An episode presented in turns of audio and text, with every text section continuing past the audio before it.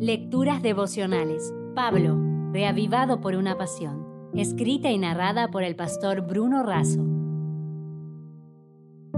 Hoy es 27 de julio. No es un parque de diversiones. El pasaje bíblico está en Efesios 6, 12. Porque no tenemos lucha contra sangre y carne, sino contra principados, contra potestades, contra los gobernadores de las tinieblas de este mundo, contra huestes espirituales de maldad en las regiones celestes. Pablo nos dice que la vida cristiana es una lucha en un campo de batalla, no es un juego en un parque de diversiones. El enemigo es real y estratégico, sus misiles son bien dirigidos y, a menos que estemos protegidos en Cristo, no tenemos chance de supervivencia. La Biblia identifica a Satanás como el ángel del abismo, el príncipe de este mundo y de las tinieblas, el león rugiente, el adversario, el acusador de los hermanos, el dragón, la serpiente, el padre de mentiras, el asesino, el engañador, el diablo. Todas estas expresiones definen características de su esencia, tentar, seducir, engañar, destruir y matar. Este enemigo fue expulsado del cielo por su rebelión, tomó el planeta como rehén e incita a la rebelión contra Dios.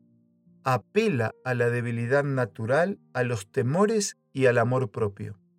Como creyentes, nos enfrentamos al mundo como sistema que se opone a Dios, a la carne como nuestra propia naturaleza pecaminosa y al enemigo y sus estrategias. Es el mismo Lucifer que en el cielo cuestionaba tres cosas de Dios. Su gobierno no era justo, su ley no podía cumplirse y su carácter no es amor. Satanás no es omnisciente, ni omnipotente, ni omnipresente, pero se hace peligroso por sus colaboradores. La tercera parte de los ángeles expulsados del cielo, las huestes espirituales, un ejército de criaturas demoníacas que lo ayudan en sus ataques contra los creyentes. Nos enfrentamos a Satanás y sus acechanzas, es decir, su astucia y sus mañas. Incluso puede disfrazarse como ángel de luz.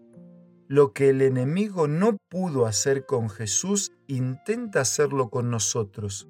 Cuanto más imitemos a Jesús, más seremos blanco de sus ataques pero Elena de Huay nos asegura que tenemos un aliado mucho más poderoso. Ella dijo así, al contender con fuerzas sobrenaturales, se les asegura una ayuda sobrenatural. Todos los seres celestiales están en este ejército y hay más que ángeles en las filas. El Espíritu Santo, el representante del capitán de la hueste del Señor, baja a dirigir la batalla. Nuestras flaquezas pueden ser muchas y graves, nuestros pecados y errores, pero la gracia de Dios es para todos los que, contritos, la pidan. El poder de la omnipotencia está listo para obrar en favor de los que confían en Dios. Por eso, amigo, te envío mi abrazo cariñoso y respetuoso, deseando que por sobre todo recibas el abrazo de Jesús para enfrentar las luchas de este día. Y recuerda, no estamos en un parque de diversiones, sino en un campo de batalla.